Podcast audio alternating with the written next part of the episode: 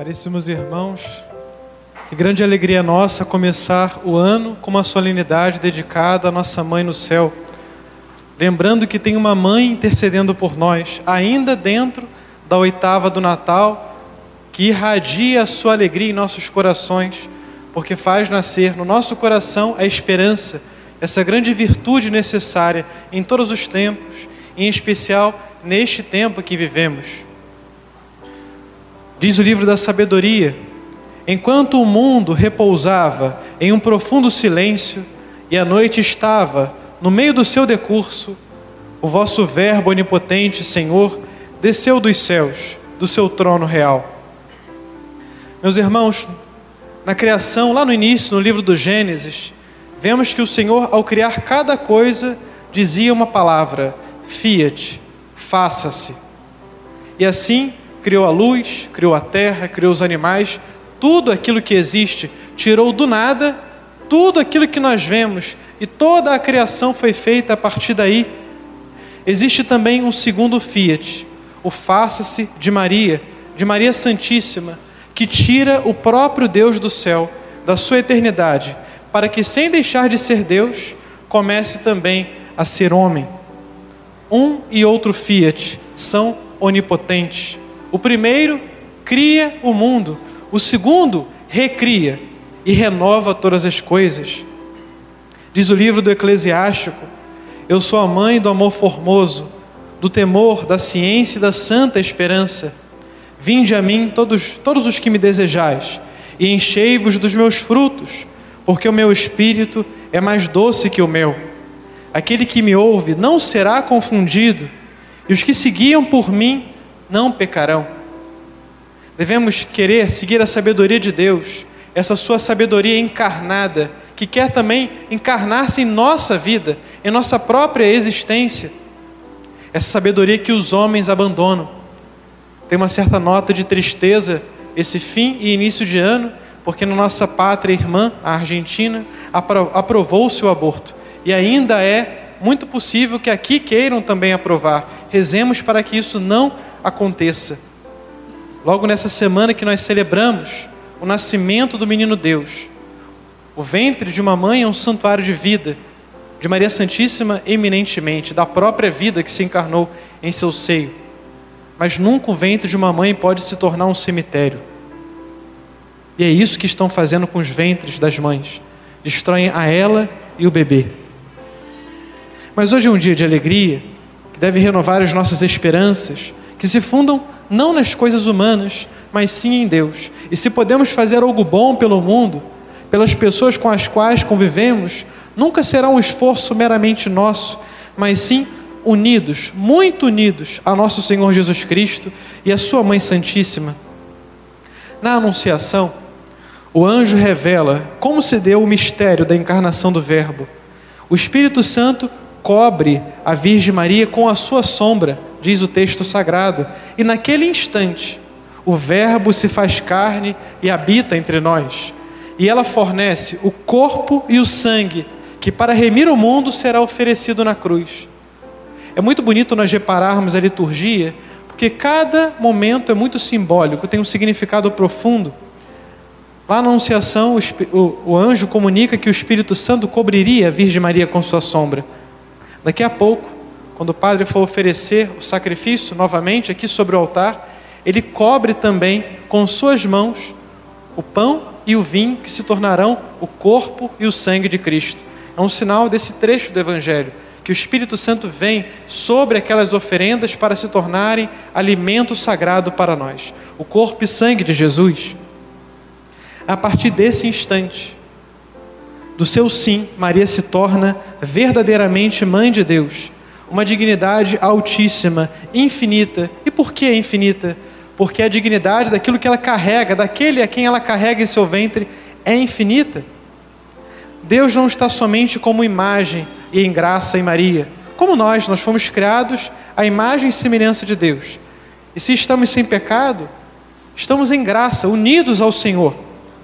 Mas em Maria está de alguma maneira maior ainda do que em nós, porque Deus está em pessoa, em pessoa divina em seu ventre. A carne e o sangue de Jesus são carne e sangue de Maria. Há uma verdadeira identidade entre Deus e a Virgem. Ela recebeu de Deus uma missão sublime, a mais sublime. Há nela um parentesco real com o Filho de Deus. A vida de Maria Santíssima era uma vida íntima com seu filho. Antes de concebê-lo no seu ventre, ela o concebeu em seu coração. As mulheres aqui têm essa, esse poder de conceber, né? os homens nenhum, nesse sentido nenhum.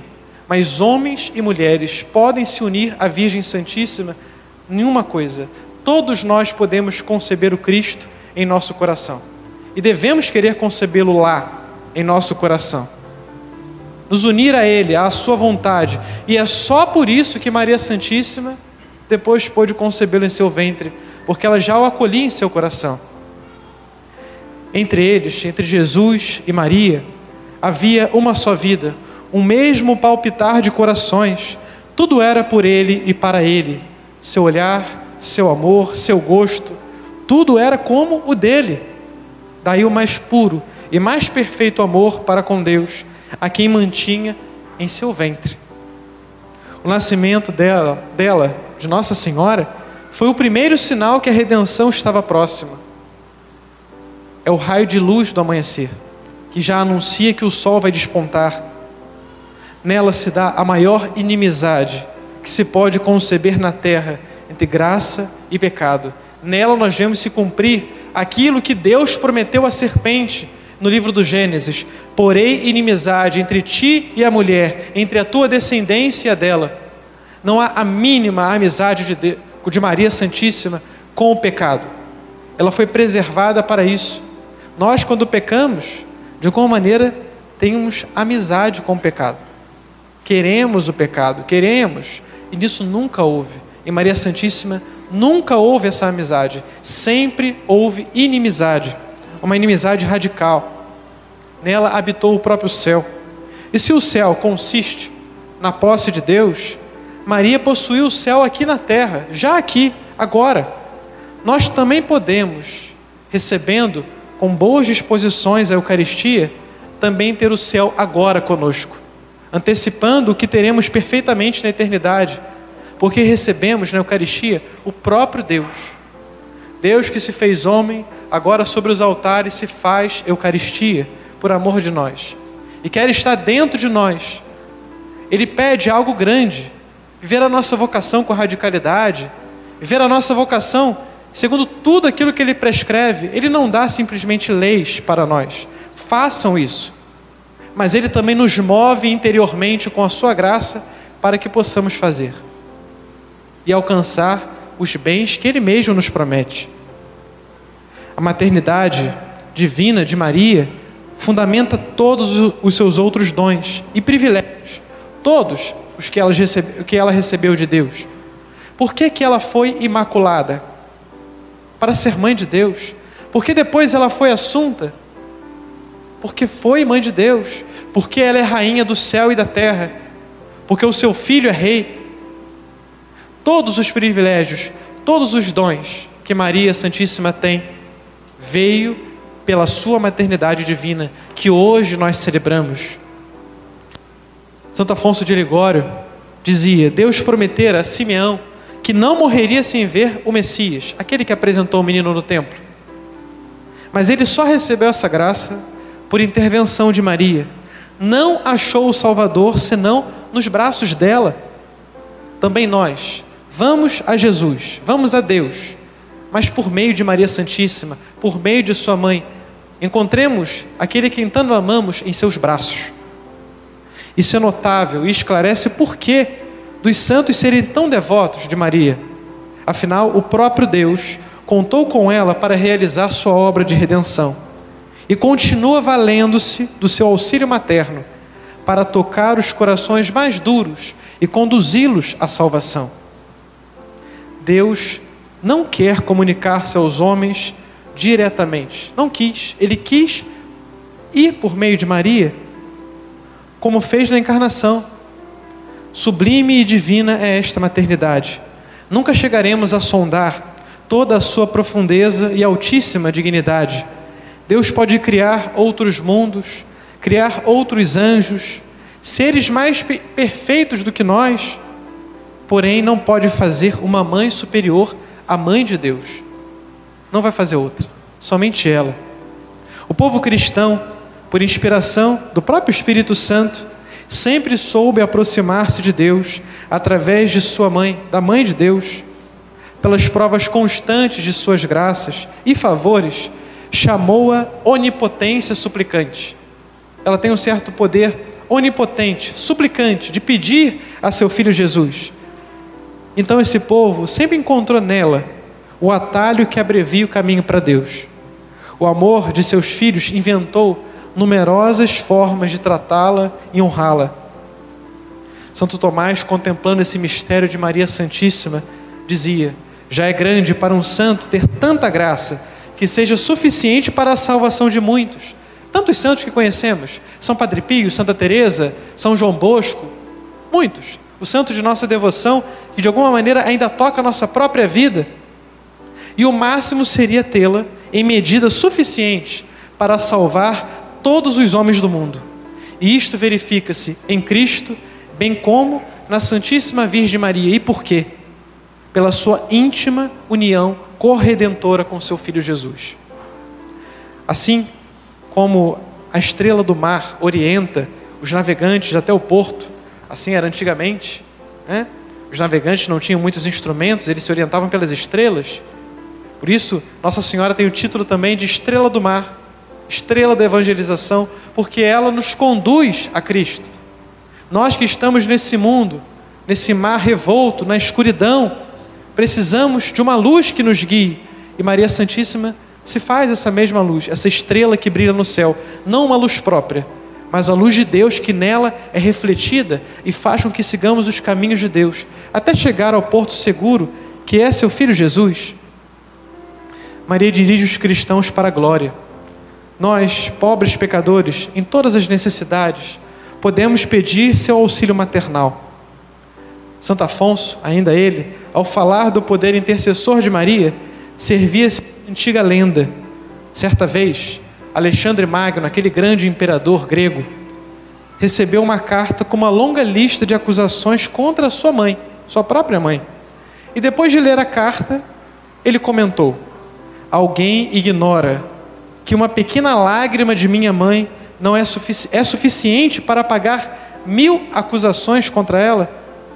E o, o santo põe na boca de Jesus essas palavras: Não sabes, Lúcifer, que uma simples súplica de minha mãe em favor de um pecador é suficiente para fazer-me esquecer todas as acusações que as faltas desse pecador se levantam contra ele? temos uma intercessora no céu. Que palavras consoladoras. Uma advogada que intercede por nós. Consagremos a nossa vida a Maria Santíssima. Iniciemos esse ano louvando e agradecendo muito a Deus e a sua mãe, que fez muito e faz muito por nós. Para terminar essa homilia, gostaria de convidar a todos que ficássemos de pé para que juntos fizéssemos uma consagração uma consagração ao Imaculado Coração de Maria, que tantos favores nos dá e também pedindo perdão dos nossos pecados, que fazem tão mal à humanidade, a nós mesmos, e ofendem tanto o Sagrado Coração de Jesus e o Imaculado Coração de Maria. O Padre vai falando e vocês interiormente vão fazendo dessas palavras palavras suas.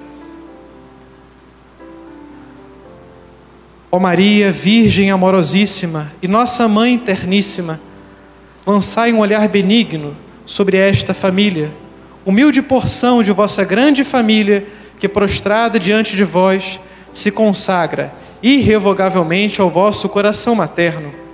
A isto nos move não só o nosso filial afeto para convosco, mas também a necessidade que sentimos de uma assistência mais especial nestes tempos calamitosos. Vede, ó Mãe, como se procura extinguir a fé dos nossos corações com o gelo do indiferentismo e da incredulidade. Vós que sois a sede da sabedoria, preservai-nos a todos da falsa ciência do século e conservai-nos inabaláveis na fé santíssima do vosso Filho. Vede as ciladas que em toda a parte se armam aos bons costumes, contaminando todas as coisas com a desenfreada licença sensual. Purificai, ó Virgem Imaculada, de tantas impurezas a terra, ou ao menos conservai ilesas todas as nossas famílias. Observai como se tenta convulsionar toda a sociedade e lançá-la na rebelião contra a lei e toda a autoridade. Portanto, ó augusta rainha, conservai entre as classes do vosso povo aquela ordem que foi por Deus estabelecida, e não permitais que os conselhos dos ímpios prevaleçam. Finalmente, tende misericórdia da igreja, ó auxílio dos cristãos. Tende piedade do seu venerando chefe, o Papa. E apressai o momento em que, levantando a cabeça da longa opressão, possam respirar um ambiente de paz e de liberdade. Aceitai, pois, ó boa mãe, a consagração que esta família faz hoje de si mesma ao vosso coração materno, e como prova do vosso benigno acolhimento, fazei que todos sintam a vossa proteção na vida e na morte, assim seja. A vossa proteção recorremos, Deus. Não desprezeis as nossas súplicas e nossas necessidades, mas livrai-nos sempre de todos os perigos, ó Virgem gloriosa e bendita. Rogai por nós, Santa Mãe de Deus